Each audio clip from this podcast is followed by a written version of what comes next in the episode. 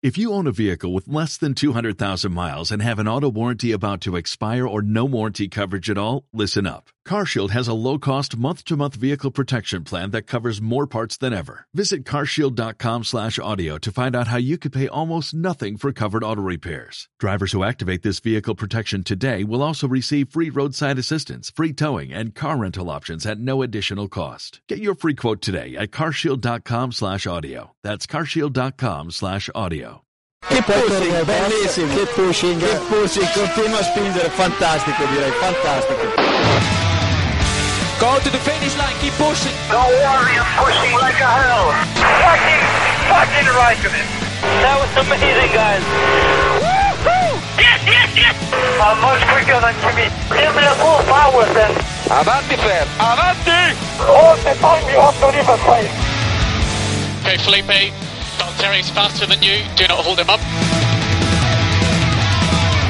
Hey guys, this is ridiculous. Hola a todos y bienvenidos al episodio 173 de Keep Pushing Podcast. Este capítulo en el que vamos a repasar todo lo ocurrido en el Gran Premio de Rusia, celebrado este pasado fin de semana en el circuito de Sochi. Una carrera así un pelín regular que vamos a comentar con los sospechosos habituales. Tengo por aquí a Iván y Jan. Buenas noches, Iván. Buenas noches, Jacobo. También está por aquí Diego Otero. Buenas noches, Diego, que te, la semana pasada te expulsamos, no te dejamos Yo, venir. bueno, yo encantado de dejar, a, de dejar el micrófono a Dani Juncadella todas las veces que, que él quiera pasarse por aquí, vamos. Te gustó el programa, ¿no? Es, es fantástico. Yo creo, que, yo creo que deberíamos ficharle como fijo en el programa, ¿eh? Todo se andará, todo se andará. Y también tenemos por aquí a David Sánchez de Castro. Buenas noches, David. ¿Qué tal? Buenas noches, expasiva a todos.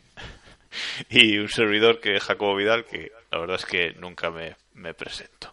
Bueno, vamos allá con este Gran Premio de Rusia o Gran Premio de Putin 2016, como hemos puesto en, en nuestro guion. Eh, yo he dicho que ha sido una carrera así un pelín regular. A mí la verdad es que no me entusiasmo demasiado. No sé a vosotros, Diego. Creo que a ti tampoco te, entusiasmo mucho. Eh, yo me he dormido documentales de la 2 más interesantes, pero por lo demás bien. David. Ah, pues a mí, a mí me pareció una carrera bastante entretenida, más el principio que el final, evidentemente. Pero bueno, en peores plazas hemos toreado y hemos salido a hombros. O sea que. Pero eso no me vale. O sea, ¿te gustó como carrera en Sí, sí? sí, o- sí, sí. No, no, no, no, en serio, sí, sí, sí, me pareció una carrera entretenida. Es verdad que hubo momentos más, más random, vamos a decirlo en términos que todo el mundo lo entienda, pero, pero a mí me pareció una carrera entretenida. Sobre todo, insisto, al principio. El principio estuvo muy bien. Eh, Iván, ¿tú qué opinas? Bien, bueno, eh, a ver, venimos de carreras interesantes, pero y esta estuvo un poco menos de, de batalla estratégica. Lo que pasa es que, como habéis comentado, pues como hay tanta diferencia entre los coches, al final quedan los de un equipo a 20 o 30 segundos de los del siguiente y así. Y bueno, al final también estuvo un poco maquillada, ¿no? Por el tema de los abandonos en la, en la primera vuelta que perdimos. Hay gente que puede haber dado guerra arriba. Solo cinco coches eh, terminaron en la vuelta del líder. Los Mercedes, Raikkonen y los Williams. O sea que eso igual nos puede dar así ya un- una idea de, de cómo fue de cómo fue la, la carrera, ¿no? Bueno, vamos a empezar un poquito, como siempre, por la, por la clasificación. Eh, nada, simplemente una nueva, eh, bueno, pole de, de Rosberg por incomparecencia de, de Lewis Hamilton con de nuevo un problema en el motor, el mismo problema que tuvo en China. De hecho, usaron el mismo motor que, que en China. Yo, la verdad, no he entendido esta estrategia de Mercedes muy bien, salvo por ahí darle un poquito más de emoción al Mundial. No sé, David, ¿cómo, cómo lo viste? A, a ver, bueno, hombre, estrategia de Mercedes básicamente es no le rompáis los motores a Hamilton, panda de cabrones. Es básicamente lo que está pensando Hamilton ahora mismo. Eh, pero bueno, eh, oye, pues cosas que pasan. Le ha mirado un tuerto a, a Hamilton, Helmut Marco. y, y, bueno, pues ahí está. Eh, yo creo que lo que le pasó fue fruto de la mala suerte. Ya le tocará a Rosberg o no, porque esto siempre va por, por barrios. Y, y la verdad es que el enfado que tiene, no vamos a entrar en conspiraciones y tal, que luego para la carrera ya podríamos hablar incluso de, algunas ideas locas que se han empezado a leer por ahí. Eh, pero bueno, oye, pues cosas que pasan. Se, se le rompió el motor, pues se le rompió el motor. Al menos pudo llegar hasta la Q3, no pudo participar en ella, por lo tanto salió en, décima posición. Y por ahí abajo, bueno, luego hablaremos de, Carlos Sainz mejor cuando, cuando hablemos de la carrera. Eh, no sé, Iván, si crees que le volverán a poner este motor a Hamilton otra vez más, a ver si a la tercera ya rompe del todo y no se puede reutilizar más. Pues no lo sé, parece que Mercedes, hombre, estamos en principio de temporada, pero también es un equipo que no ha sufrido demasiados problemas en este tema durante el año pasado y, y vamos, ya se decía que había hecho la pretemporada completa con el mismo motor sin prácticamente ningún problema, así que es un poco extraño, ¿no? No nos vamos a poner el el, el papel al en la cabeza, ¿no? De momento, Pero creo que sí que es un poco raro, ¿no? Por lo menos un, golpe de mala suerte, ¿no? Que es pase justo en el momento más crítico, pero bueno, veremos a ver. ¿no? Espero que no, que no arriesguen, ¿no? Ni que es evidente que algún problema por ahí tienen. Luego hablaremos también un poquito más de, esos motores de, Mercedes. Y ese, ese Bottas entre los dos Ferrari, a mí la verdad es que me sorprendió bastante, ¿no? Porque bueno, Williams está ahí, pero yo creo que un, un pasito por detrás de, de Ferrari y ese Bottas metiéndose ahí tercero y, saliendo luego en primera fila, ¿no? Porque con la sanción a Sebastián Vettel por cambio de caja de cambios fue, sí, ¿no? Eh, salió séptimo y, y, Bottas salió en, en primera fila, Iván. Sí, rascó una posición que quizá no, no merecían, ¿no? Por su, por su rendimiento en pista. En este Gran Premio han estado por delante de Red Bull, vamos, aunque luego hablaremos de la incomparecencia de, de los dos pilotos de, de Red Bull. Y bueno, han aprovechado la, la oportunidad. Quizá podían haber peleado un poco más el podio, ¿no? Pero, pero bueno, Raikkonen, a pesar de hacer un fin de semana muy, muy gris, era, era cómodo candidato ¿no? para quedar tercero. Así que bueno, una, una buena carrera y, vamos, la, la, calificación fue, fue buena, pero bueno, también se, se aprovechó bastante, claro, de, de las bajas de, de, Hamilton y Vettel. ¿no? Bueno, y ya acabando con la clasificación y, y en ya enlazamos con, con la carrera. Eh, me sigue sorprendiendo Nico Hulkenberg esta temporada, eh, decimotercero en clasificación, su compañero fue séptimo y bueno, luego en carrera poco pudo hacer, ¿no? Abandono y, y bueno, está siendo una, temporada de momento muy gris para Nico, ¿no, David? Sí, eh, la verdad es que no, no ha tenido cuatro carreras, las primeras cuatro carreras no han estado a la altura de las, de las expectativas, ni mucho menos. Y de momento eh, Pérez le está, bueno, le está ganando razonablemente en el tú a tú, le está, le está poniendo las cosas muy, muy difíciles. Vamos a ver eh, qué pasa la próxima carrera en, en, Barcelona, un circuito que se da más o menos bien. Y bueno, eh, de momento tiene que mejorar. Eh, se, le, se le pide un poquito más a un piloto como Nico Hulkenberg. Te preguntaba a ti, David, porque, bueno, en esa, en esa primera vuelta tan accidentada que ahora vamos a ir repasando. Eh, eso, Hulk fue uno de los damnificados junto con tu amigo Amianto, ¿no? Fuera los dos en la, en la primera vuelta. Una cosa espectacular. Eh, una primera vuelta que, por otro provocó un, safety car. Correcto, fue. Bueno, hubo dos grandes incidentes en esa primera vuelta. Eh, el que comentabas, de, en el que se vieron afectados Hulkemer y, y el gran amianto causados por Esteban Gutiérrez que, bueno, eh, la verdad es que sinceramente yo no lo vi, eh, o sea, no, no me di cuenta del, incidente hasta después. Eh, y luego el, el, gran incidente de la carrera que posiblemente marcó el devenir del resto, que fue el de el de Kvyat con, con Sebastián Vettel. Creo que fue una primera vuelta bastante movida. No le das nada de no le das nada, no le echas nada de culpa a Mianto, ¿no? A pesar de la ocasión, no. No, en este caso, pues el hombre estaba ahí, estaba ahí. No, es que no, bueno, pues ¿qué le vamos a hacer? Esa, pues estuvo Gutiérrez eh, salió de una manera un poco maldonadiana y bueno, pues ¿qué le vamos a hacer? Que Gutiérrez también, en comparación con su compañero, lleva una temporada bonita. Sí, para, hacérselo mirar, sí. bueno, eh, vamos ya con, ese gran incidente, ese incidente que, que marcó la carrera, que es esa salida de Sebastián Vettel desde la séptima posición. Por detrás suyo sale Daniel Kvyat. Venían ya eh, de bronca del anterior Gran Premio de, China. Recordemos esa, esa escena pre-podium en, en, China de, los dos discutiendo, ¿no? Y bueno, parece que aquí Vettel sí, sí tiene razón en, bueno, en criticar a, a Daniel Kvyat, que no solo le da una vez por detrás al, al Ferrari, destrozando ya su destrozando ya el monoplaza rojo y este golpeando en el otro Red Bull, en el de, en el de Ricciardo, sino que luego en, en aceleración en la recta vuelve a darle por detrás a Vettel, lo echa totalmente de pista y bueno, primero sale el Virtual Safety Car y finalmente sale el, el Safety Car como, como Dios manda. Diego, que no te hemos dado pie en la clasificación porque no lo ha visto, ¿qué opinas del incidente? Eh, a mí me parece muy. Yo creo que no tiene mucho que, que comentar. Eh, Kvyat la, la cagó, pero. Pero bueno, o sea, la cagó, la, la cagó dos veces, que es un poquito. un poquito de saña, pero. Pero bueno, son cosas de las carreras. Le han penalizado, justamente, justamente, y, y poco más.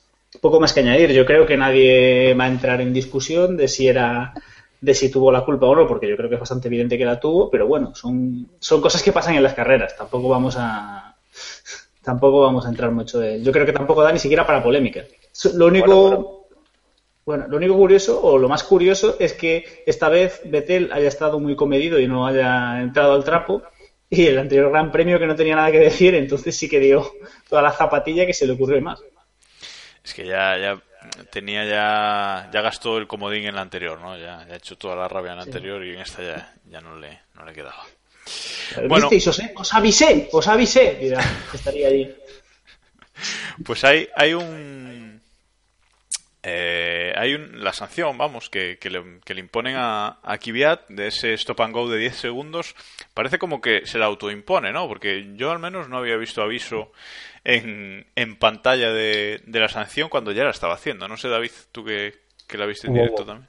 Hubo, hubo aviso, lo que pasa es que no lo, no lo sacaron por televisión, pero sí es verdad que por la... el- Sí, por la app sí, pero no, no por la app sí. Sí, pero es verdad que sorprendió, o sea, yo lo tuve que buscar porque de hecho no, no lo vi en directo, evidentemente por televisión no se vio y es, es bastante, bastante extraño. La verdad es que los comisarios este fin de semana eh, han estado un poquito raros. Primero porque han sido muy rápidos. Primero rápidos, eso. Exacto. Sí, ya, ya eso de entrada es raro. Ya, raro.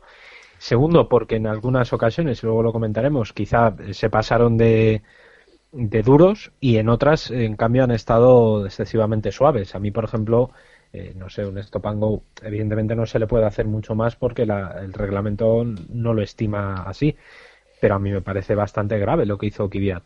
Eh, no le dio una vez, le dio dos a Vettel y le provocó que se quedara fuera de carrera. Es que no estamos hablando de, un incidente menor. Eh, eh, no sé, yo. A ver, insisto, no hay otra forma más grave de sancionarle que no sea directamente excluirle. Pero que tampoco es eso.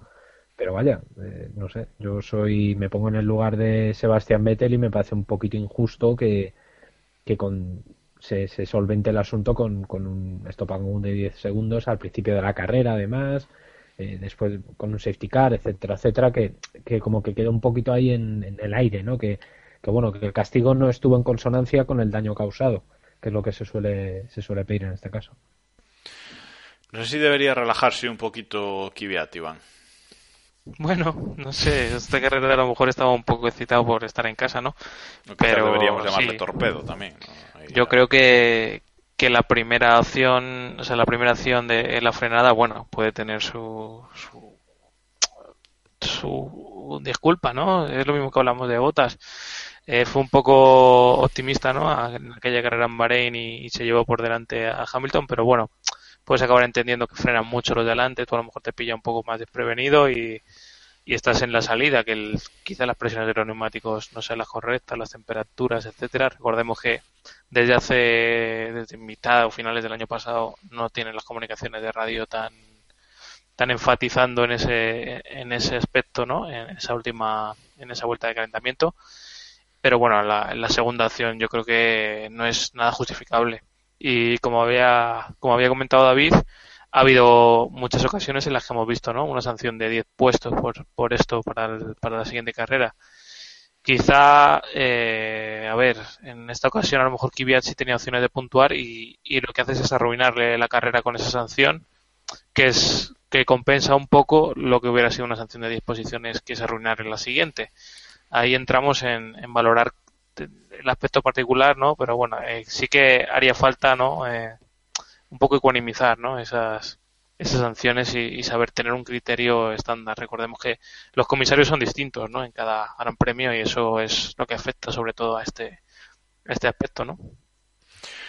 Bueno, ya que estamos hablando de, de Kvyat y que hemos mencionado a, a, Gutiérrez también por el accidente, estaba, voy a sacar este tema aquí, estaba mirando los neumáticos que, que utilizó cada piloto en, esta carrera. Decía al principio que fue una carrera así muy normalilla, porque la mayoría de pilotos, bueno, pues hicieron una sola parada, etcétera. Y es que aquí Pirelli ha traído los Piedrelli, otra vez, ¿no? Pues no ha querido traer el ultra blando aquí, ese nuevo compuesto, eh, y para la carrera había super blando, blando y medio. Parecía que los medios no los iba a usar nadie, pero eh, los usaron Kvyat, Gutiérrez eh, y Ricciardo, si no me equivoco. Pero es que Kvyat y Gutiérrez hicieron 51 uno y 52 vueltas el otro con los neumáticos medios. Eh, casi toda la carrera. Mm, lamentable, Diego. Bueno, es una... A ver, yo creo que no es una mala jugada intentarlo. Otra cosa, esto es lo que hablamos siempre, ¿no? Aquí la, la historia es que a lo mejor deberías plantearte no intentarlo con los dos pilotos. Es decir, la teoría no era mala, era si esto sale bien, pues a lo mejor funcionamos, eh, a lo mejor funciona y pescamos un resultado bueno. Y no, bueno, pero Ricciardo, lo hizo diferente. Hablo de, hablo de Kvyat y Gutiérrez eh, con el Haas. Ricciardo usaron los medios 28 vueltas y luego acabaron la carrera con los blandos 23 eh, vueltas. Ahí te acabo de romper totalmente. Ahí me acabas de romper el argumento.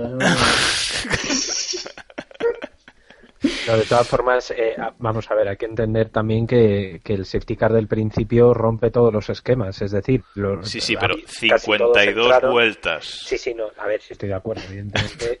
Eh, se vieron las, las maldades de este neumático, se vieron en esta carrera. Evidentemente no puede durar un neumático 52 vueltas de 57, creo que fueron, o, 60, no, no sé ahora mismo cuántas fueron, pero, vamos, no, no serían muchas más.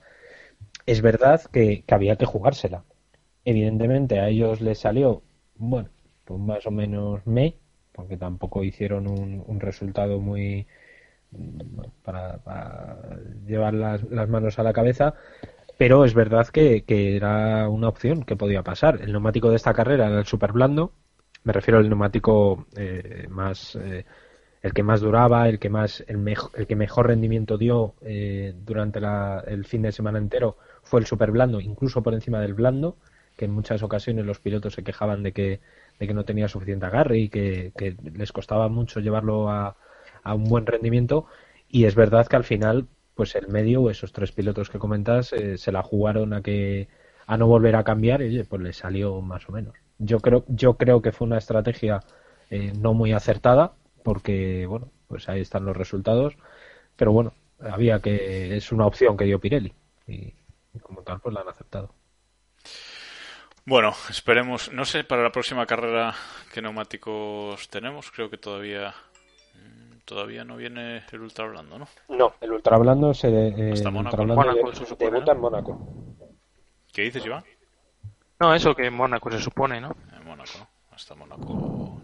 Sí, Barcelona tampoco parece el, circuito más óptimo, ¿no? Para eso. A lo mejor Soki si, hubiera sido. Hombre, a lo mejor Barcelona con el ultra blando es interesante. No, no, no, De hecho, de hecho en, la pretemporada el ultra blando creo que no llegaron a dar más de dos vueltas seguidas. Correcto. Y los propios pilotos decían que, es que era imposible llevar ese, ese neumático más de dos vueltas porque por el asfalto, más que por las temperaturas, por, el, por las características del asfalto de Montmeló que no no, no permiten ese, sí de lo que es, de hecho en, en España vamos a tener el duro que, que no lo vamos a tener en todo el resto de, de, por lo menos hasta que se ha anunciado no hasta Austria que es lo que se ha anunciado no vamos a tener preparados preparados para carreras de una parada también en, en Barcelona. ¿eh? mm. porque con el duro madre mía ya el medio es duro el duro no me quiero imaginar. Bueno lo veremos lo veremos en el próximo Gran Premio. Recapitulemos y volvamos, eh, volvamos a la salida, que nos queda un asuntillo por tratar. Y esa es salida de Hamilton desde la décima posición. En esta ocasión logra librarse de los problemas en, la primera curva, logra pasar con el coche entero, pero hace otra salida bastante mala, Diego. Eh, bueno, yo creo que nos está acostumbrando a, a estas salidas. También salir, a, salir desde tan atrás y más cuando viene de una temporada en la que estaba saliendo siempre desde la primera línea, quizás esté un poquito, un poquito verde. De todas formas, bueno, salvó, la, salvó los muebles y a las pocas vueltas estaba ya eh, eh, tirando la caña para, para, entrar en el podio. Entonces, podemos perdonarle ese, ese, ese, ese nuevo error de, de la salida. Está haciendo unas salidas un poquito Weber últimamente, pero, pero bueno, al final el hombre, el hombre remonta. Aún así, quizás debería empezar a, a practicarlo o hacérselo mirar porque lo cierto es que no es normal. Desde que han cambiado la, con la nueva normativa de lo, del embrague y demás, bastante está un poquito justo últimamente. Tampoco, tampoco es que Rosberg haya salido ahí espectacular, ¿no? Pero. Pero sales es... primero con ese pepino y no se nota. Efectivamente. Bueno, pudo haberle pasado botas, ¿no? Pero. Pero sí que no. No sufrió tanto, digamos, Rosberg desde, desde la primera fila como, como Hamilton desde, desde un poquito más atrás. Bueno, no sé si queréis comentar algún aspecto más de la salida. Si no, mmm, vamos a pasar. Si acaso, si acaso apuntar que, que, Fernando Alonso hizo una muy, muy buena salida. Sorprendentemente, porque ya llevaba, me atrevería a decir, años sin, sin hacer una buena salida. Y es verdad que los incidentes de la, de la segunda curva que ya hemos comentado eh, fomentaron mucho ese. Eh, bueno, que, ve, que viéramos a Alonso ganar siete posiciones al principio de la primera vuelta pero, pero la verdad es que estuvo, estuvo bastante bien. Esquivó varios coches que se quedaron un poco clavados, no, no recuerdo exactamente quién, eh, pero, pero estuvo muy bien. Yo creo que creo que estuvo bastante bien, no sé. Sí, fue, fue una salida quizás de las que hacía tiempo ya que no le veíamos, lo que pasa es que mmm, no tan vistosa, ¿no? Como, como otras veces, sobre todo porque ese incidente en la, en la primera vuelta centró todas, todas las miradas en, en la parte de delante, ¿no, Iván? Sí, bueno, eh, decís que no, pero bueno, el año pasado hizo buenas salidas, ¿no? Lo que pasa es que también no es lo mismo pelear con Sauber, etc, etc, que, que hacerlo arriba, ¿no? Que, que hacerlo en, la zona de puntos ya. Bueno, veremos qué, qué, puede hacer. Ahora, luego más tarde entraremos en la carrera de, los McLaren, que, que fue bastante, bastante buena. Bueno, vamos con, con la carrera en sí. Eh, otra carrera con Rosberg con el piloto automático. Eh, es decir, salir, ventaja de 2-3 segundos ya en la primera vuelta con respecto al segundo y a partir de ahí a tirar. E incluso se dio el lujo en la última vuelta de, de apretar ahí un poquito, ¿no? Porque Rosberg, si no me equivoco, se ha llevado el Grand Challenge en esta carrera. Pole, liderar todas las vueltas, victoria y vuelta rápida. Iba, David. El primero de su carrera, ¿no? O iba. ¿El primero de su carrera? No, sí, no tenía juraría que sí. Juraría sí, haber sí, leído sí, eso, sí. Sí, sí, es el primero de su carrera. Incontestable, David. No, es que eh, la carrera que hizo Rosberg fue perfecta. Ha sido el único que no que no ha tenido incidentes prácticamente en todo el fin de semana. A todos los pilotos, si miramos uno por uno, algo les ha pasado, alguna salida de pista, algún eh, algo mínimo, y Rosberg ha sido el único que no. Ha tenido un, un fin de semana perfecto, eh, sencillamente. Y la carrera, como dices, eh, en el momento en el que ya desde la propia salida eh, cubrió muy bien a, a Botas, supo leer muy bien el resto de la carrera. Habría que ver si, si en ese momento en el que Hamilton se le acercó en el último tercio de la carrera, cuando a Hamilton le avisaron de ese misterioso, de esa misteriosa avería de la bomba de agua que se solventó sola. Y bueno, solventó. Bueno, vale. Bueno, le dijeron que, vamos a dejar en le dijeron que, eh, y, quitando eso, o sea, ese fue el mayor momento de tensión que ha vivido Rosberg en este, en este fin de semana. Gran Chelem, 100 puntos de 100 posibles y no sé, cualquiera firmaría ese, ese inicio de temporada sin duda. Sí, está a 43 puntos ya de, del segundo, ¿no? Ya casi dos carreritas de ventaja con respecto a, a, Hamilton en el Mundial. Y bueno, encarrilando el título que veremos si, si consigue aguantar hasta, hasta final de, de temporada. Hablabas de Hamilton, de ese problema en la bomba de, en la bomba de agua. Él eh, comienza a remontar, comienza a meter un ritmo infernal, eh, Hammer Time. Remonta, remonta, llega a 7 a siete segundos y medio de desventaja con, con Rosberg y de repente es cuando el equipo le dice ahí ese, que tiene ese problema en, en la bomba de agua. ¿A ti también te pareció raro, Diego? Lo digo por lo que dijo Eh, Hombre, peculiar. Yo, a, mí me pareció que fue un momento curioso para que Hamilton tuviese, tuviese problemas en la, en la bomba de agua y que mágicamente eh, se resolviesen o que dejase de haber problemas cuando se estabilizó otra vez la, la carrera. Yo creo que, no sé, no, no, no voy a atrever a decir que fueron órdenes de equipo, aunque yo creo que sí que tiene toda la pinta de ello, que también me parece normal. Realmente, con la diferencia que tenía Rosberg con Hamilton y teniendo en cuenta que, que Nico iba a medio gas y Hamilton iba como un animal, el propio Rosberg demostró a la siguiente vuelta que, que tenía ritmo de sobra para, para mantener la distancia y que simplemente estaba controlando. Entonces, si realmente no hubo problema con la bomba y simplemente fue una orden de equipo, pues eh, fue una orden de equipo bastante lógica. ¿Para qué exprimir un motor si total saben que, que Hamilton lo tenía casi imposible en su momento? Quitándonos el, el gorrito de, de papel de aluminio, eh, lo cierto es que en Mercedes algún problema de motores tienen, es, es, es evidente. Y leía hoy en, en motorsport.com las declaraciones de alguien de Mercedes, ahora mismo no, no recuerdo quién, que decía que, que bueno, que sí, que pudo parecer una carrera muy sencilla para Mercedes, otro doblete, etcétera, etcétera, pero que en el muro se vivió mucha tensión por el tema ese de la bomba de agua, ¿no? Decía que, que a falta de 20 vueltas para el final no tenía en absoluto presión eh, de agua en el coche de, de Hamilton y que lo pasaron mal. Supongo que nos lo creemos, Iván, ¿o no? Habrá que, ¿no? ¿Qué vamos a, qué vamos a pensar? Hombre, yo no creo que, que jueguen a historias raras. Es que, vamos, si, si, si empezamos a pensar así, yo creo que todos apagaremos la tele, ¿no? Y dejaríamos de, de ver esto. A mí me parece que, que sí que es sorprendente, ¿no? Que, que, que pase, joder, en el mismo coche durante varias carreras problemas así eh, tan puntuales, ¿no? Y, y bueno, eh, no sé, la, la, la, la lógica nos dice, ¿no? Que, a Rosberg le va a pasar también en alguna ocasión, pero bueno, son 43 puntos ya, ¿eh? Son pues, prácticamente el doble de, de puntuación del uno del otro. Uno tiene 100 y otro 57. Y bueno, no sé si queréis comentar más el tema de la fiabilidad, pero bueno, yo os hago la pregunta, ¿no? Eh, ¿Ya os creéis a Rosberg como candidato o todavía no? Nunca, nunca. Yo, mientras se quite el casco para celebrar una victoria, nunca. Yo, no, no, no. Yo, Mientras yo- haya opciones matemáticas de que no pueda ser campeón, yo seguiré confiando en otro. Sí, sí, o sea. En otro, Yo- no en Hamilton, en otro. En otro. No, no, en otro. Confía, David confía en el título de Kvyat. Correcto. Eh, yo no, yo, yo sinceramente creo que no.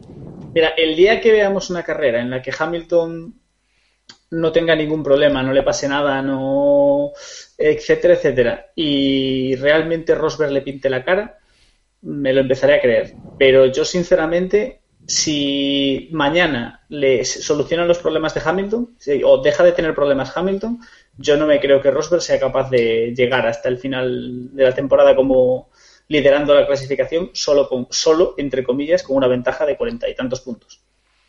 O sea, yo creo que Hamilton se lo come.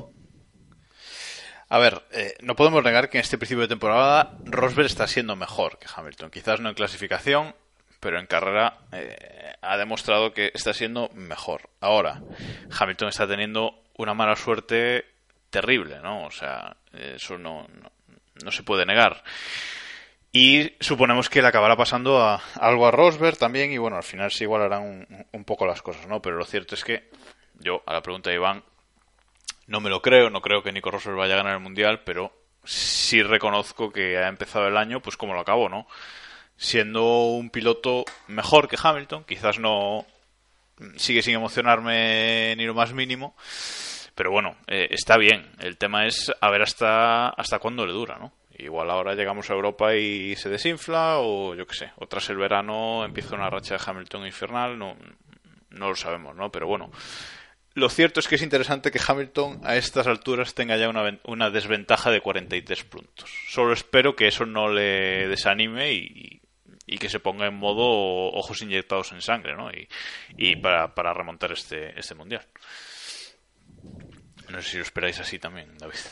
No, sí, es que además la, la, Vamos a ver, yo lo que quiero ver es... El propio Rosberg lo decía, ¿eh? que, que esta victoria le sabe un poco de aquella manera porque no tenía Hamilton peleando a su lado en igualdad de condiciones. Rosberg, evidentemente, es un piloto que a día de hoy es candidato a, ser campeón del mundo. Yo creo que no lo va a ser porque, insisto, estos problemas de Hamilton en algún momento tienen que parar. Es, es una cuestión estadística.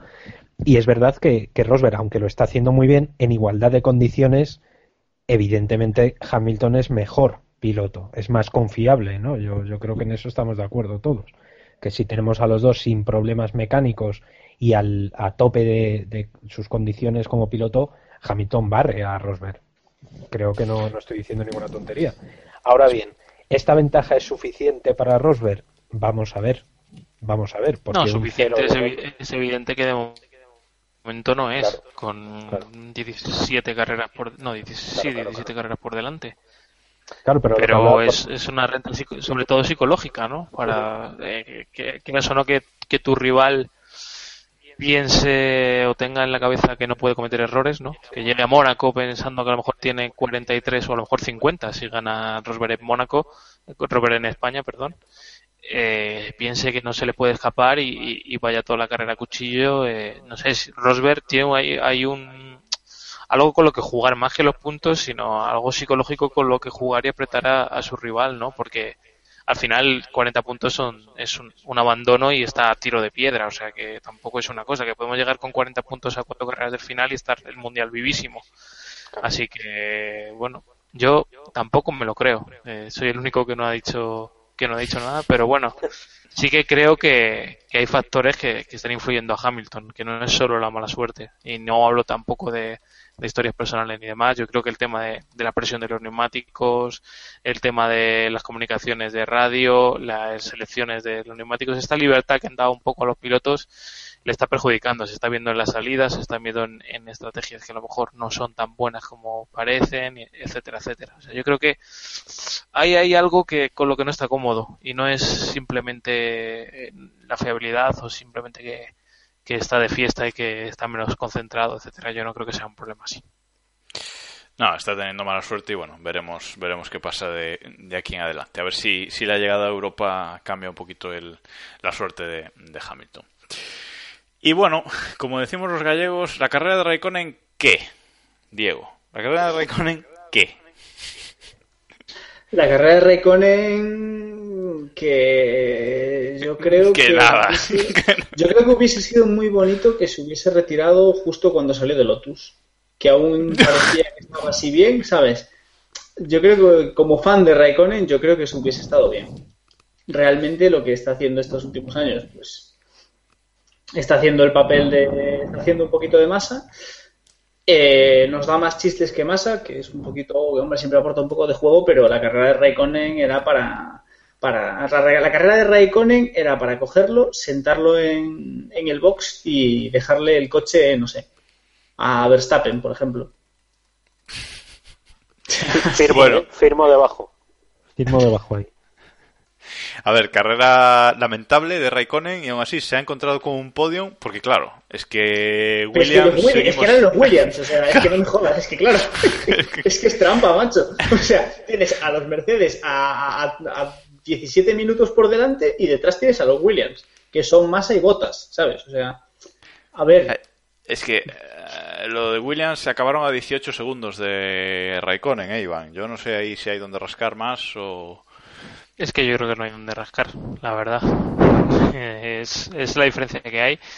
Yo creo que, como decías tú, los gallegos, pues cuando abandonó Betel, ¿no? Pensaste que mal sería que... que mal será, efectivamente. Mal será que Kimi no quede en el podio y, y así fue, ¿no? Una carrera gris y cada tercero. Es que es así de, de sencillo, el status quo está muy marcado y, y, y desgraciadamente para Ferrari, eh, tienen problemas de fiabilidad y tienen prácticamente la mitad de puntos que tenían el año pasado a estas alturas. ¿eh? O sea que es preocupante en ese sentido, ¿no? Porque ya no están ni, ni siquiera inquietando a Mercedes, que es lo que aspiraban, sino que realmente no están afianzándose como segundo equipo y, y siendo fiables para heredar cualquier problema que tenga Mercedes, ¿no? Que, que yo creo que es la posición en la que tienen que, estar, ¿no? Pero sí, me saltó un poco a Raikkonen, pero ¿tú no crees, Iván, que si Williams tuviese otro piloto, otros pilotos, en este Gran Premio, por ejemplo, deberían haber pescado, como mínimo haber puesto más eh, en más aprietos a, a Raikkonen y quizás haber pescado ese podio? No lo sé, es que al final, visto el rendimiento en pista, cuando estuvieron en pista juntos, tampoco le complicó mucho la vida a Botas, ¿no? Tampoco es un piloto que destaque mucho por su defensa. Botas, pero, pero bueno, yo creo que a igualdad estratégica poco, poco que rascar. ¿eh? Bueno, y, no quiero decir que con esto que si hubiera variedad iba a salir Williams beneficiado, pero, pero bueno, yo creo que en esta carrera, tú lo, habéis dicho, ¿no? Eh, al final en el, en, en el tiempo de, de, meta se ve la diferencia que había entre los equipos y no había mucho más mucho más que arrancar. Hay, que decir que desde el muro de Williams en esta carrera han intentado innovar y eh, a Bottas le han hecho una estrategia normal, super blandos, blandos, y a Massa han hecho super blandos, blandos, super blandos. ¿Por qué no, por qué no acabar no, la no carrera? se puede acabar bien. No, bueno, otra parada más que total es Massa, ¿no? Y, bueno. Entonces, no, de todas formas, de todas formas en, en, en, ese punto de la estrategia quería apuntar que por lo menos aguantaron el, el, intento de undercut que le hizo Hamilton. Hamilton lo consiguió, pero en pista, es decir, no lo hizo en boxes. Eh, Hamilton cuando pasó a, en la remontada, cuando pasó a botas, fue en pista, no fue en boxes, que ya es una noticia que Williams no la cague en su estrategia así de inicio. Porque yo según le vi entrar dije, ya está, ya la han armado, ya la de Williams de todas las de, todo, de todas las carreras. Oye, y han, han, vuelto a ser los más rápidos en el pit stop, ¿eh? Sí, sí, sí. Pero si, sí, el problema si no es ese. Escucha, claro, el problema es cuando entran. Si claro, cuando sí, entran sí, sí, lo hacen entiendo, muy bien. pero era una, era una punta ahí al margen. No, no, totalmente. Si cuando hacen positiva de. Williams, damos Hay una medallita, venga. Siempre a, los brotes verdes. No, no, es correcto, bien tirado. Pero, pero, pero bien, bien, o sea, la posesión es suya. Pero ahora los goles, pues los marcan otros. Y el otro día Verstappen llevaba una gorra de Williams en una foto que subió a, subieron a, a ¿Ah? Instagram o algo de eso. Ah, sí. O sea que con eso ya tenemos hasta verano para agarrarnos. Esas cosas hay que hacerlas en agosto, que luego agosto está muy jodido de noticias. Es que esta gente no- no Efectivamente, eso de criterio. salir con gorras que Pero tal. ta- esto ya Be- Bernie se ocupa. ¿no? Este, este año tiene que liar alguna, o sea, seguro. Correcto. Tiene que liar alguna seguro. Este año le vuelven los V12 en agosto para todos. Bueno, que está con los motores calentito hoy Eccleston. Tiene unas declaraciones por ahí interesantes.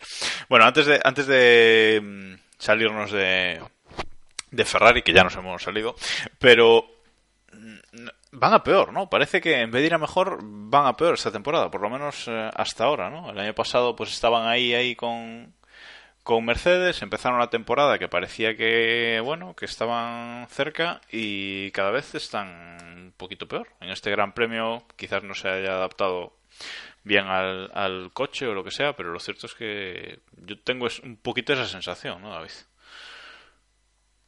Sí, eh, la verdad es que en, en Ferrari están bastante preocupados por lo que decía antes Iván, que no son ya ni siquiera esa distancia que parecía que se había recuperado con Mercedes, la han perdido totalmente y no son el segundo equipo. Al final se están metiendo ahí en un, en un pequeño fango entre Red Bull, en alguna carrera, en, esta por ejemplo Williams, etcétera, por ver quién es el segundo equipo y, y al final no lo están consiguiendo. Eh, tienen que mirárselo muy seriamente.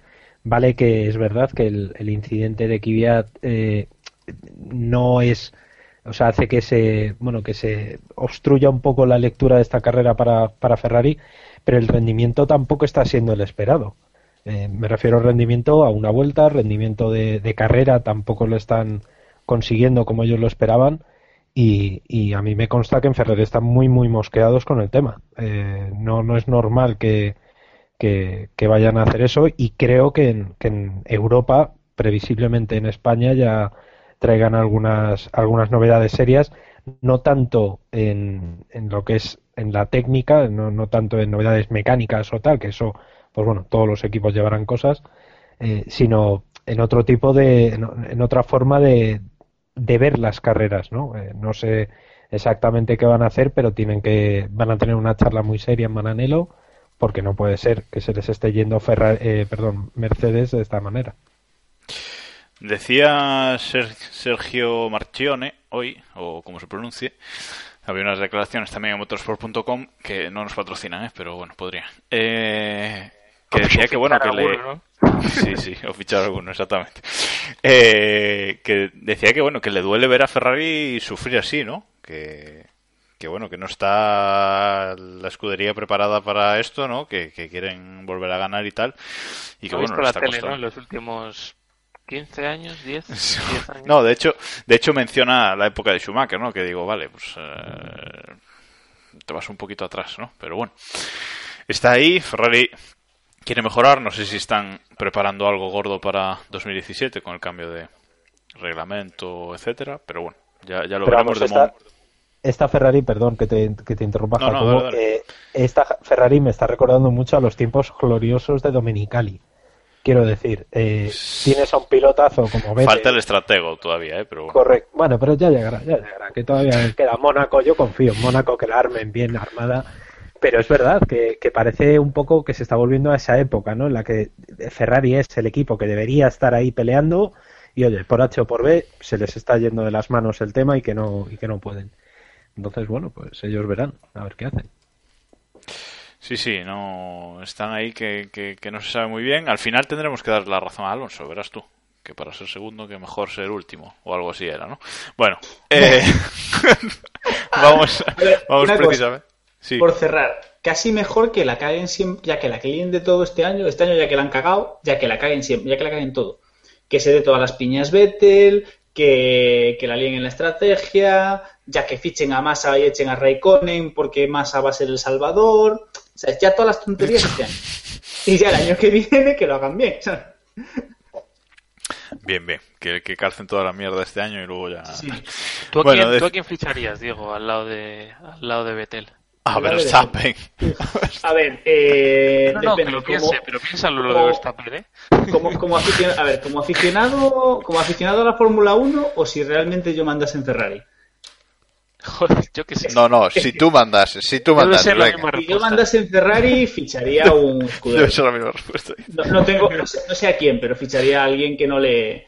Yo tendría un piloto bueno no, y no, un No sé a quién, no sé a quién no me vale. De la parrilla actual, va. De la parrilla actual. Que no seas gallego. esto me va, esto me va a costar unos cuantos. Mira, te voy, te voy a dejar. Pero voy a decir Hulkenberg. Joder. Vale, vale. Eso no le, no le... ¿eh? Escudero Hulkenberg, es que es eso. Ya las... que lo parió. es que se ha convertido en, aunque nos duela, se ha convertido en una cosita ahí. Está ejerciendo bien de escudero de Pérez, ¿no? Es lo que Efectivamente. Efectivamente. Sí, Bottas y Hulkenberg no nos están dando las alegrías que deberían, pero bueno. Es lo que bueno, pero uno ganó Le Mans y el otro, y el otro le, pinta la calamasa, ¿sabes? O sea... El del otro, la novia, a lo mejor gana una medalla en los Juegos Olímpicos. Vamos ahí. Vamos ahí.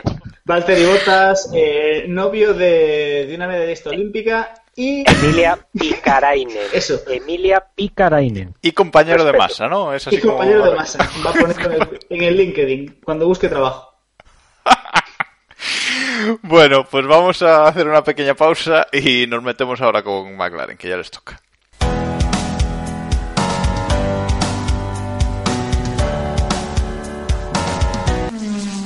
Bueno, pues ahora vamos a seguir y toca hablar de McLaren. McLaren que por fin, y aunque parezca increíble, ha puntuado en esta carrera con sus dos eh, coches. Si tenéis sonido de aplausos por ahí podéis ponerlo.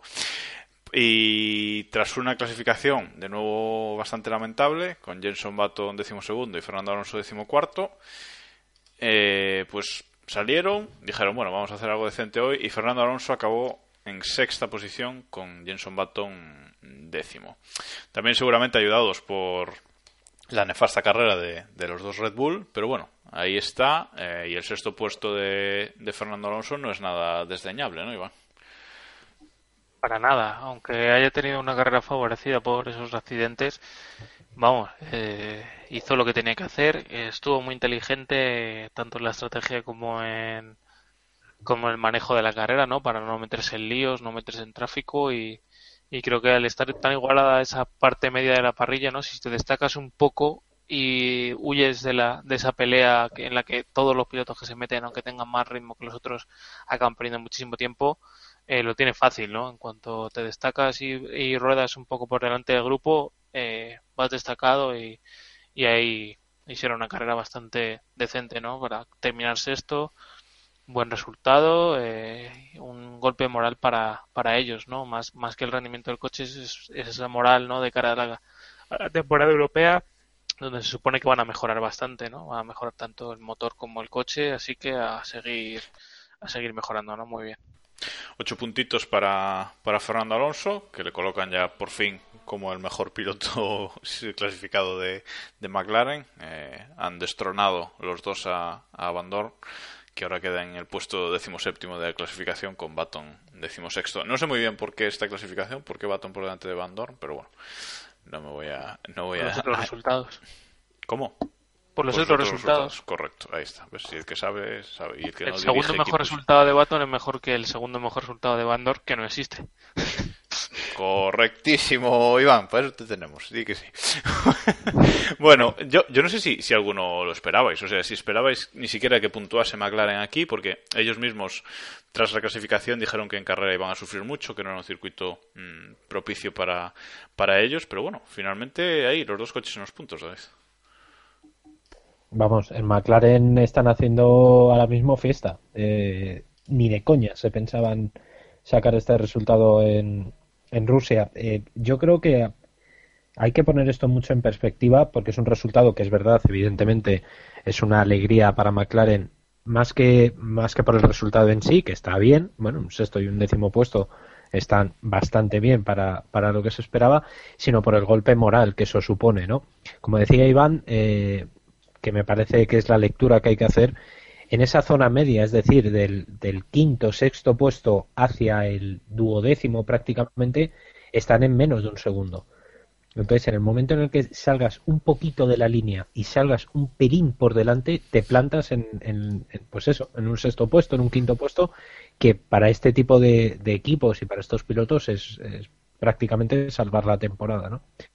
Eh, este circuito no beneficiaba en absoluto a, a McLaren. Es uno de los circuitos donde más prima la, potencia del motor, que es justamente donde Honda tiene, tiene serios problemas ya desde el año pasado. Y bueno, eh, vamos a ver qué pasa en, en Barcelona y en, Mónaco y demás, en circuitos en los que, sobre todo Mónaco, evidentemente, eh, el chasis es donde más cuenta, las manos es donde, donde más se ven y veremos a ver si son capaces de, mantener esta línea o esto sencillamente ha sido un oasis y, ha sido todo pues bueno por ese incidente de la salida por la carrera gris de Red Bull porque de repente Alonso hizo una salida espectacular y a lo mejor no le sale bien dentro de una carrera etcétera. Decía el gran David Plaza por Twitter que, que, la, que es espectacular la evolución de McLaren no lo decía irónicamente, evidentemente, porque bueno, desde sí ha mejorado desde el año pasado, eh, eh, evidentemente, pero bueno, no se ve de momento, parece una una gran mejoría, ¿no? También, bueno, también Haas ha hecho sextos puestos esta esta temporada con con Grosjean, ¿no? Pero bueno, sí parece que poquito a poco eh, evolucionan algo, ¿no? Algo, algo sí que hay y veremos en Barcelona, como decía Iván, con esas mejoras que ve en varios, en varios campos del coche si pueden mejorar un poquito más. Yo no sé si en alguna carrera loca, Diego, ves ahí un podio de McLaren o es soñar. Eh, sí, si, cogen Maldonado, si cogen Maldonado y, y, y se zampan a los Ferrari, a los Williams, a los Mercedes y a los Red Bull. No, dije ganar, he dicho un poco. Y a los, no, no, no, no, no, lo sé, lo sé. Quedarían los Toros Rosso y ya luego, pues. eh, no, a ver, en una, no, no, lo veo. tendría que ser una carambola eh, espectacular un sexto, un quinto constitucional, yo creo que sería, yo creo que más de un quinto para McLaren hoy por hoy y tal y como se pinta la temporada, me parece algo impensable. ¿Que puede sonar la flauta y demás? Puede ser, pero ten en cuenta que han hecho un sexto puesto por no comparecencia de Red Bull. Hmm, no creo que Red Bull vuelva a hacer una de estas eh, en toda la temporada. Puede ser, pero o sea, no estaba Vettel, no estaba Red Bull. Si sumas ahí esos tres coches más o menos entre dos coches que pongan entre Red Bull y Toro Rosso más Vettel, pues ya tienes un problema, macho. ¿Sabes? Ya nos estamos poniendo en el final de los puntos. Yo creo que es difícil que veamos, a menos que tengamos una carrera súper accidentada por ahí, ¿no? Pues un Singapur, un momento piqué o algo así. Eh, yo no creo. No creo que veamos tanto. No, yo lo decía más que nada por las palabras de, Alonso hoy, que ha dicho que bueno, que, igual un tercer cuarto puesto en una carrera loca podía, podía ser, y puede ser, porque no, pero bueno, lo cierto es que se ve, se ve lejos todavía a pesar a mí de me cuesta, eh, sexto puesto. Bueno, eh, si no queréis comentar nada más sobre McLaren, eh, podemos pasar al, último tema que tenemos sobre la carrera, que es Carlos Sainz, que ha tenido un fin de semana como decía un servidor por Twitter, le, han dado le debieron dar un abrazo el viernes eh, de la Rosa y su padre a la vez. Porque bueno, el sábado en, en la clasificación eh, no pudo pasar a la Q3, se quedó fuera, salió décimo primero, eh, entraron los otros tres Red Bull, entiéndase todo Rosso también como Red Bull. De nuevo superado por Verstappen y luego en carrera, pues penalización de 5 segundos, David, si no me equivoco. Aquí ya aquí no me queda mucho con la copla de 10 también para 10 segundos, sí. 10 segundos por, por ese movimiento me a Palmer, que bueno. Claro, lo que pasa es que eh, aquí el tema es que le han dado la misma sanción que a Kvyat, ¿no? Y eh, las cosas... no, eh, aproximadamente la misma. En teoría es, el, es el, un perjuicio similar, pero bueno, es mayor perjuicio el de Kvyat, pero bueno. Sí, mm, pero, Kvyat, pero es el equivalente. Sí, hombre, el de Kvyat son 25 segundos en total. Claro. Ah, bueno, sí, sí, sí, sí. Sí, sí, sí. Vale, nada, nada, olvidadlo. Es que no, no me quedé mucho con la sanción, la verdad es que no, no me quedé mucho con la sanción de, de Sainz durante la carrera. Vale, entonces no, no digo nada. Bueno, de todas formas, eso, carrera mala de, de Sainz, eh, decimosegundo en carrera por detrás de Daniel Ricciardo con la carrera lamentable que, hicieron los Red Bull. Eh, su compañero Verstappen también estaba por delante antes de que el coche dijese basta. Mm, mal fin de semana, David. De los de olvidar, eh, no fue bien en los libres. Él mismo decía que no, que no se sentía cómodo, que el coche no le iba ni para atrás. problemas con los neumáticos, problemas mecánicos se queda fuera de la Q3 por creo que fue media décima, o sea, una cosa pues eso, muy muy para que el tópico de Carlos Sainz sea grande también y se traslade a su hijo. Eh, bueno, pues eh, un fin de semana para olvidar. De las malas también se aprende, evidentemente. Esto también forma parte de la Fórmula 1 y creo que, este tipo de fines de semana también le vienen bien. Eh, cuando vienen mal dadas es cuando más se aprende. Yo es una teoría que tengo eh, muy comprobada. Y creo que, insisto, la sanción que le, que le impusieron eh, excesiva, sobre todo no por no porque la acción no la merezca, sino por lo lo poco consistentes que son los comisarios de la FIA, y esto lo hemos hablado mil veces, de que este tipo de acciones en según qué circuitos o en según qué situaciones los dos mismos pilotos en el mismo circuito o en una curva muy similar pues no tendrían ningún tipo de sanción y la cosa se quedaría como una simple acción de carrera, ¿no? Pues bueno, eh, cosas que pasan. En cualquier caso, eh, para los conspiranoicos y para los que dicen ya que ens roban y ese tipo de cosas y que si el Villarato en la Fórmula 1, etcétera, etcétera, eh, Sainz no hubiera puntuado de todas formas porque la estrategia que hizo Toro Rosso fue lamentable. Fue de Williams, dilo bien. Fue, de, Williams. No, no, fue de Williams. O sea, fue una, una estrategia. Le dejaron no sé cuántas vueltas dio con un neumático en el que ya iba perdiendo eh, dos segundos. 41 vueltas con el blando. Con el blando. Y llevaba perdiendo de esas 41, pues hasta que dio 30 iba con un rendimiento medio me, tampoco sin, sin volvernos locos, y las 10 últimas iba perdiendo prácticamente un segundo y pico por vuelta. Y en, en Toro Rosso entendieron que no había que entrar en boxes, pues en fin. Eh, el resultado fue el que fue. Llegaron las últimas vueltas de carrera, pese a que ya tenía esa sanción, y llegó Baton y se lo comió. En- a falta de, creo que fueron dos, tres vueltas. En fin, eh, no, no se puede decir mucho más y bueno, pues a avanzar y a pensar ya en, en Momelo. ¿Algo que comentar, Diego Iván, de la carrera de Sainz? Nada, simplemente que además de lo que habéis comentado, tuvo, tenía el coche bastante dañado, ¿no? El- después de la primera vuelta. Sí, sí, ahí el toquecillo es que todo mal, o sea, todo Sí, mal además, en esta carrera. además tuvo en esa en, en lo que decía Iván hay que añadir que se le coló no sé exactamente el qué fue porque hay hay eh, la gente dice que si fue un trozo de la de, del mano. coche de Vettel que si fue un una visera que se coló en uno de los pontones no no sé exactamente qué fue pero eso le hizo perder mucho tiempo le hizo cambiar la estrategia a Toro Rosso sobre la marcha y le salió absolutamente mal eh, en fin, por lo que yo decía, que, todo, todo lamentable y sensacional este fin de semana. Al mismo tiempo, sí, señor. Bueno, pues vamos a dejar aquí lo que es el análisis del Gran Premio. Nos queda quizás un piloto del que hablar, pero lo vamos a dejar para un poquito más tarde. Y vamos a comentar dos noticias de, de actualidad.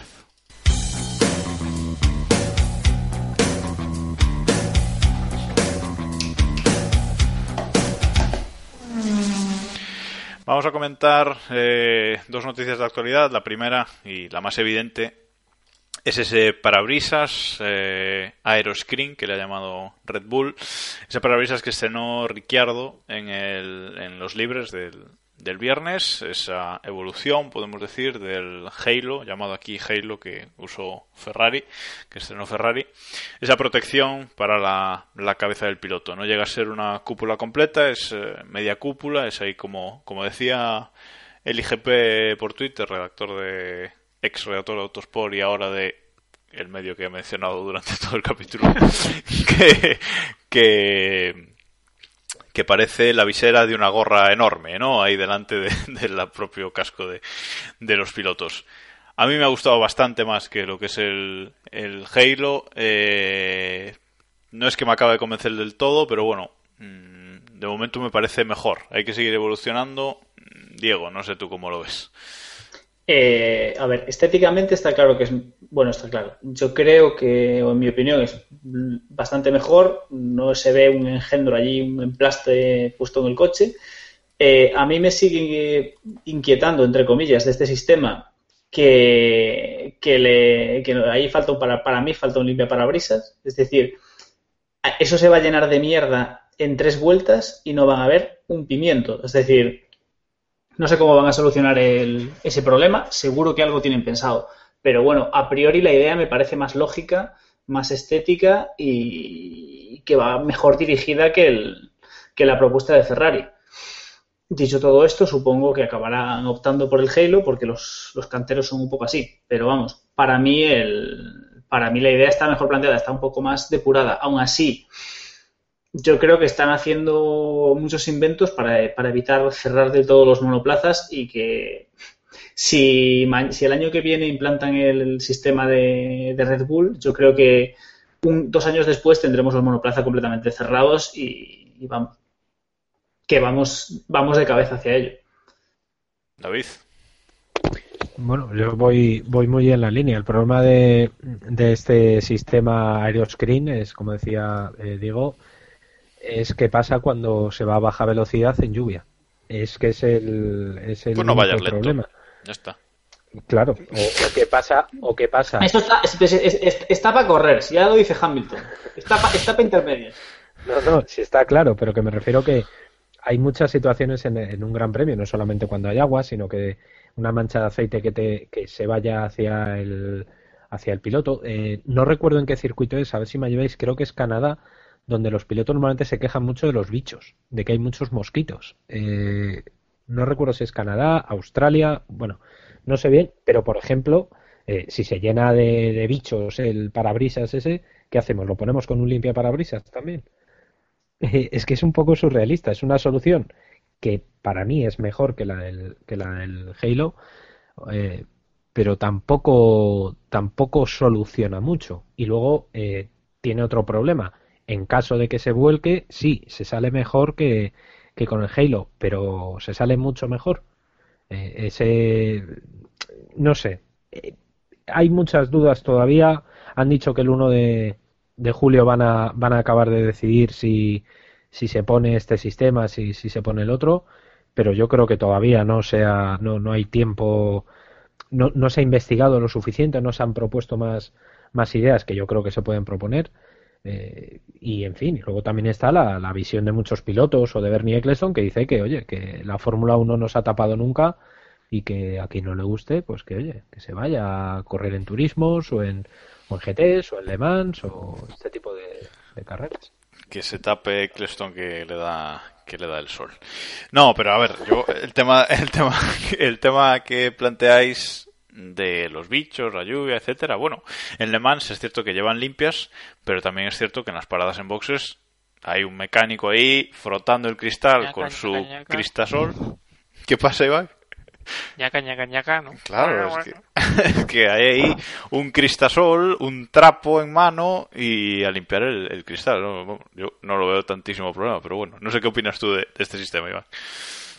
Bueno, me parece que no es solución. Yo creo que la solución definitiva es o ponerle cúpula o dejarlos como están y ya está. O sea, porque todos los sistemas que estamos viendo de momento tienen sus pros y sus contras, ¿no? Eh, es un poquito quiero y no puedo, ¿no? O lo pones o no claro, lo pones, final, pero a medias... Y, y, y, va a ser así, porque se adopte el sistema que se adopte, eh, no hay solución definitiva, entonces hay que tomar el compromiso de intentar adoptar el, el que mejor o más porcentaje de, de, incidentes solucione, ¿no? Entonces, está bien que experimente, me parece perfecto, pero bueno, no creo que este sistema sea el definitivo ni que vaya a ser el la base, ¿no? Para, para construir a partir de este, vamos, me parece más lógico que, que lo que vimos en pretemporada, eso sí, pero bueno, queda mucho por delante, ¿no? Para, para tomar esta solución y creo que está bien que quede mucho porque me parece que sería precipitarse, ¿no? Meter el primer sistema sin siquiera probarlo bien, bien.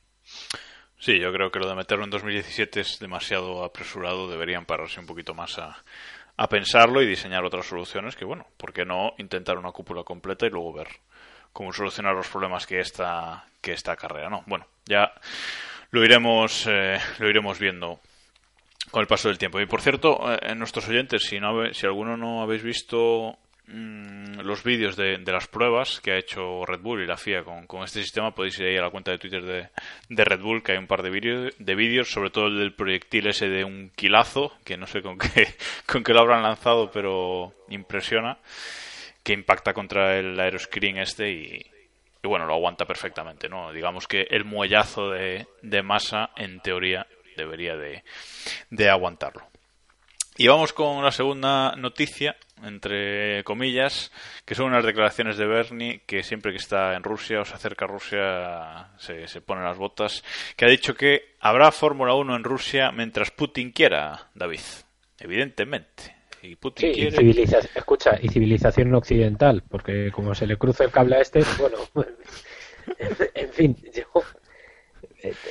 lleva razón. Eh, y es decir, yo creo que la relación que tienen Putin y Eccleston es quizá la más eh, eh, significativa o la más ejemplarizante de, de, cómo funciona el negocio de la Fórmula 1 ahora mismo. ¿no?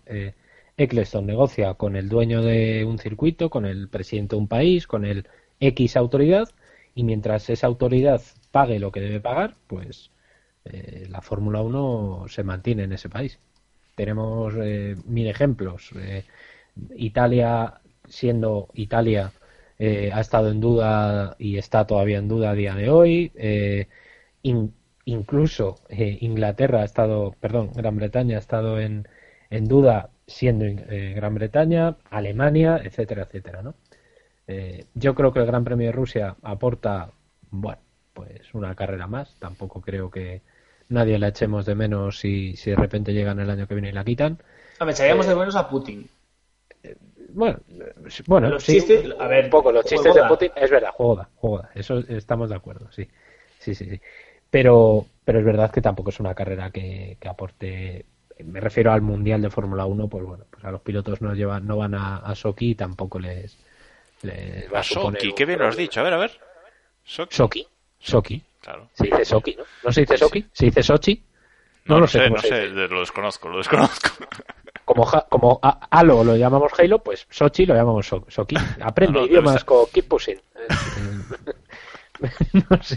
Debe estar bien Es dicho, eh, ojo, pero... No, no, ni puta idea, no, no sé. En fin. Se dice como lo diga Putin, ¿no? Básicamente. Co- correcto, correcto, al final. Sí. Y si no se cambia. Bueno, antes, antes de acabar con el tema, eh, Diego, ¿qué te parece que sigamos disfrutando de este gran circuito de Soki durante Eh, un montón de años más? Pues mira, eh, con la cantidad de circuitos mierder que tenemos ahora mismo en el Mundial, este por lo menos nos da los chistes de Putin, ¿no? Que no es mucho, pero bueno, tenemos tantos circuitos Z que, que tampoco creo que uno más, uno menos. Yo eliminaría, vamos, yo creo que me cargaría la mitad de los circuitos del Mundial o alguno, o incluso alguno más y yo, yo creo, creo que yo y todos. Y, cambiaríamos un poco el, planteamiento, pero bueno creo que no es ninguna novedad, que nos va a tocar aguantar a Soki hasta que Putin se aburra y nos va a tocar aguantar a todos los petrocircuitos hasta que el hasta que el señor de turno se aburra y todo esto igual hasta que Bernie la casque. ¿no? Que eh, visto lo visto, ve, Jordi Hurtado está de baja. A lo mejor a Bernie se Ojo, la ojo, ojo, ojo. Poquita broma. Jordi Sí, sí, está de baja, igual el mundo se acaba mañana, ¿eh? Yo, Y además, de todas formas, tenemos que tener en cuenta también que Eccleston está todavía de vez en cuando lanza esos globos sondas de, en forma de gran premio en Las Vegas y si cuela, cuela. Y oye, pues. Eso, lo acabaremos, eso lo acabaremos viendo. ¿eh? Yo creo que. Oye, Dios mediante, todo lo que sea ir a hacer cosas en Estados Unidos, yo Dios no, debajo, Putin pero- mediante. Putin mediante. Putin- porque, Putin porque mediante, Putin mediante. esto porque, porque estamos así un poquito tal, que se monta Putin un Las Vegas allí en, en medio de Siberia y En ya está. Sebastopol. El objetivo 2020 debe ser Pyongyang. Oye, pues allí tienen una plaza soleá, allí para, ¿eh? Para hacer un Y circuito. lo puede hacer a su gusto, ¿eh? Sí, sí, allí. Ahí Tira, no se van a quejar los, los dueños de la finca, ¿no?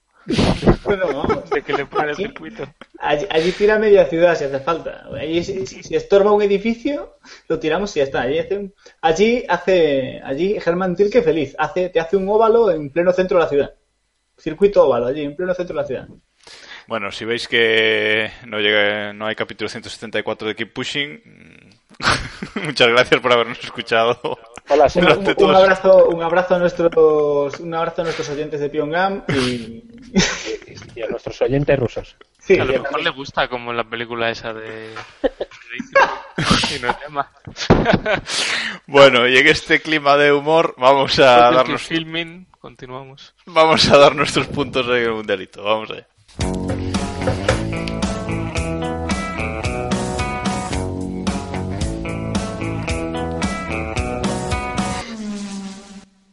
Bueno, y mientras pensáis vuestros puntos, que luego os vais a quedar en blanco como siempre, dos temas que hemos dejado un poquito para esta, para esta parte. El primero es el premio Bandera Negra de este Gran Premio. La verdad es que ayer nos olvidamos, bueno, me olvidé de poner la encuesta en, en Twitter sobre el premio Bandera Negra, pero la verdad es que estaba tan claro que, que bueno, casi que, que ni ha hecho falta la encuesta, ¿no? La hemos eh, puesto hoy y más del 80% habéis votado que el premio Bandera Negra es para Kvyat, eh, evidentemente. Aunque alguno Otro también ha dicho premio por- que le roban a Mianto. Esto es la leche. Aunque aunque también hay alguno que ha dicho por ahí que que bueno que, que él para Vettel porque por esa boca no que no hemos comentado esos comentarios de de Vettel tras el toque que han sido gloriosos con no sé Sí. cinco o seis pitidos ¿no? ha sido de lo mejor del Gran Premio. Yo, en, el, en el momento en el que vimos la repetición, yo entendí por qué tardaron como media hora en ponernos la repetición de la, de- del, del castañazo en la salida. Es que estaban allí metiendo los pitidos en, en el mensaje de radio de Vettel. O sea, correcto y bueno llevamos cuatro grandes premios y llevamos un premio bandera negra para o sea ningún piloto ha repetido bandera negra nos está faltando un Maldonado aquí ¿eh? Yo- Maldonado, es que es eso. El reinado, el reinado está más dudoso que en Juego de Tronos. Bueno, Está está Kvyat, lo ha intentado este fin de semana, ¿eh? No se le puede quitar mérito. está intentando igualar al maestro, veremos qué. Pero no, no tiene constancia, no, no. Claro, ese es el problema. Bueno, y el otro tema que quería tratar, eh, y lo hemos dejado hasta aquí porque en la encuesta que hace la web f1.com, formula1.com, la de bernie.com, eh, del piloto del día, el piloto de la carrera, ha salido ganador Kevin Magnussen, del que no hemos hablado hasta ahora, pero vamos a verlo ahora. Eh, Kevin Magnussen, que salía, eh, bueno, no pasó el sábado, de hecho, ni, ni siquiera la Q2, se quedó en la Q1, fue el mejor de la Q1, eso sí. Décimo séptimo, salía en carrera y acabó la carrera justo por detrás de Fernando Alonso, en séptima posición y seis puntos eh, para él, con un Renault. O sea que bastante carrerón de Magnussen, Iván. Sí, no estuvo mal. Es un poco lo que hemos hablado de Alonso, se puede aplicar ¿no? a, a él. Yo creo que ya le tocaba ¿no? hacer una carrera de este tipo. Eh, Palmer había estado cerca de él en este Gran Premio, más que otros que otros grandes premios, pero luego eh, cuando ya la carrera llegó a, a mitad o así, ya con las paradas, eh, Palmer se fue yendo hacia atrás, eh, no, no supo aguantar el, el ritmo de, del resto de- del pelotón y, y Magnussen sí supo destacarse ¿no? y, ganarse esa séptima posición que, que es un lujo ¿no? para, para Renault tal y como está. Es, eh, eh, es un poco lo que, lo que comentabas tú antes, ¿no? Que si, si te destacas ahí por encima del pelotón, por encima de esa sexta, séptima plaza, y no entras en la lucha que hay hasta el decimosegundo, decimotercero, eh, puedes, puedes estar adelante, ¿no? Y es la diferencia entre Magnussen y Palmer, ¿no, David? Que, que Magnussen quedó séptimo, en cambio Palmer con una estrategia casi calcada, solo se diferencian en dos vueltas de, de superblandos, quedó decimotercero, ¿no? Sí, sí, sí, es, es quizá el mejor ejemplo de lo que hablábamos antes, ¿no? La verdad es que la carrera de Magnussen estuvo muy bien, eh, tuvo ahí un par de peleas, eh, sobre todo eh, quizá a mitad de carrera, que se le vio ahí un poco peleando eh, con botas y bueno, tuvo ahí un, un ligero momento de tensión con, incluso con Alonso, con quien se las vio al- sobre todo al principio. Eh, una carrera brillante, una carrera necesaria para Renault, que ya tenían serias dudas en este principio de, temporada. Y en fin, creo que aunque yo personalmente le hubiera dado el, el premio a mejor piloto de la carrera a, Alonso, básicamente porque a igualdad de, de resultados, o a unos resultados muy similares, Alonso quedó por delante, y esto es así. Eh, merecido. No, no me sorprende tampoco demasiado que, que, que Magnussen se la llevara. Bueno, pues vamos a dejar ya aquí el, el tema Magnussen y vamos allá con el con nuestro mundialito particular. Eh, ya sabéis, ese, esa clasificación particular de Keep Pushing en la que damos 3-2 y un punto a los pilotos que nos han parecido los mejores del Gran Premio y damos eh, menos uno al que nos ha parecido peor. Hoy voy a empezar yo. Qué carajo. Siempre os dejo empezar vosotros, así os dejo tiempo para pensar. Venga, le voy a dar rapidillo tres puntos a Rosberg por su carrerón, dos a Alonso por ese sexto puesto y uno a Magnussen, que aunque solo hemos hablado de él al final, la verdad es que ha realizado un, un carrerón. Y mi menos uno va para Daniel Kvyat. Iván, Perdón, eh, yo le voy a dar el Ahora menos uno a venga, Kvyat también. Eh, le voy a dar, voy a ignorar un poco a Rosberg. Eh, así me gusta. le voy a dar los tres a Magnussen, a lo loco, dos a Pérez y uno a Alonso. Dos a Pérez, que no lo hemos ni mentado. Bueno, sí, salvo por Hulkenberg. Creo que sí, eso solo Eh, aparece en este podcast para hablar de Hulkenberg. la trayectoria. Y uno a Alonso, has dicho. Y uno a Alonso, sí. Vale, Vamos, Diego. O sea, le has dado el Goya, el Goya de honor, le has dado a, a Que Sergio. no se Pérez, muy mucho el expulso, por favor. Eh, bueno, dado que el señor director me ha pisado literalmente y uno por uno todos los puntos que iba a dar el, Pues ya está, le este pongo un por dos aquí. eh, le vamos a hacer ahí un combo. Le vamos a dar los tres a Rosberg porque la verdad es que si no le damos tres en este Gran Premio, aunque no haya comparecido Hamilton, pues hombre, el chaval lo ha hecho bien. Le vamos a dar entonces dos a Magnussen y uno a Alonso, por cambiar.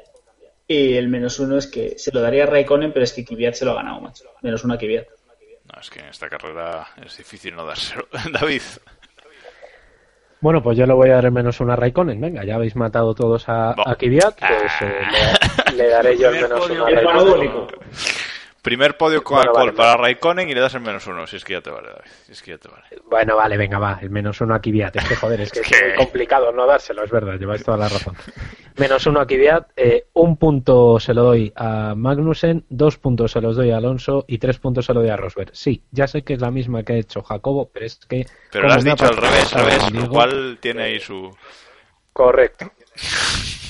Correcto, correcto. Bueno, pues el mundialito... emoción, vamos. El mundialito tras estos puntos queda con Rosberg destacado con 35 puntos, Grosjean segundo con 17 y Ricciardo tercero con 10. Magnussen ha subido ahí hasta la, octava, la cuarta plaza, eh, al loro. Y por abajo, eh, Ericsson último con menos 2 y Palmer menos 2 eh, también. Ahí estamos. Es que Palmer está palmando. Bueno, y tras estos puntos en el mundialito, vamos a pasar ya a la última sección del programa.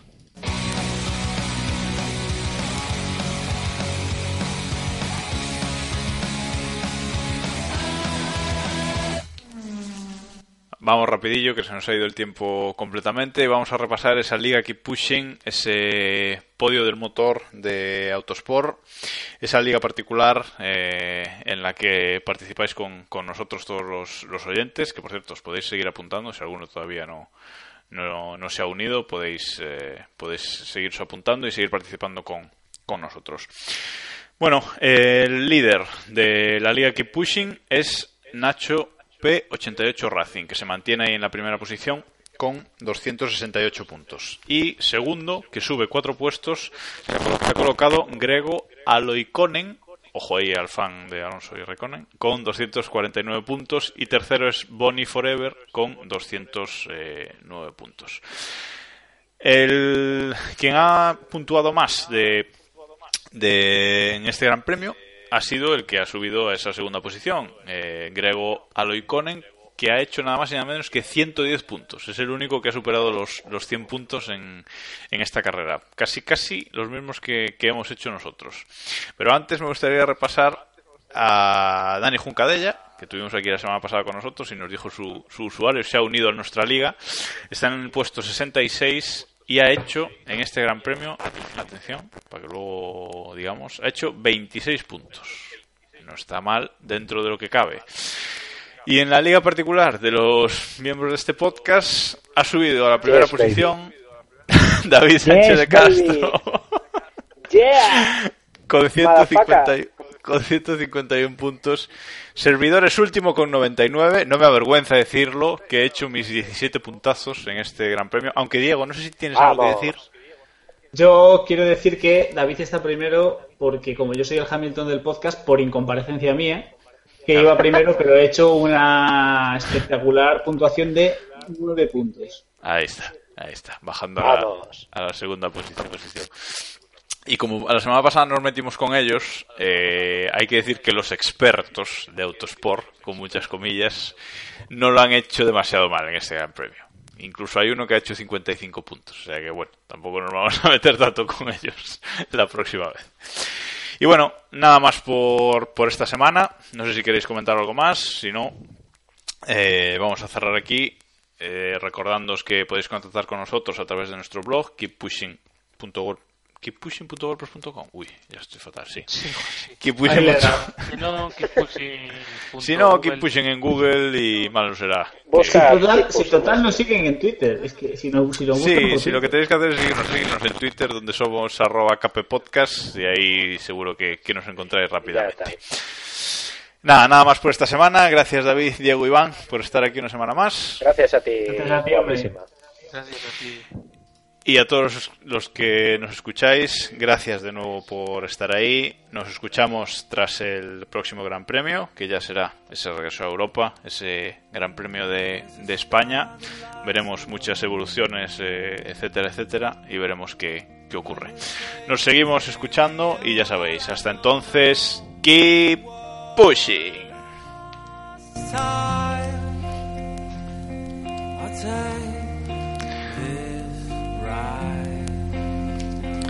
just. I wanna be the only one to make it to the light. To the a thousand times. I the to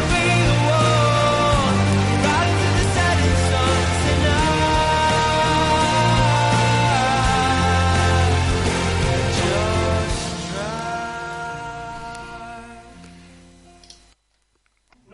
Bueno, majos.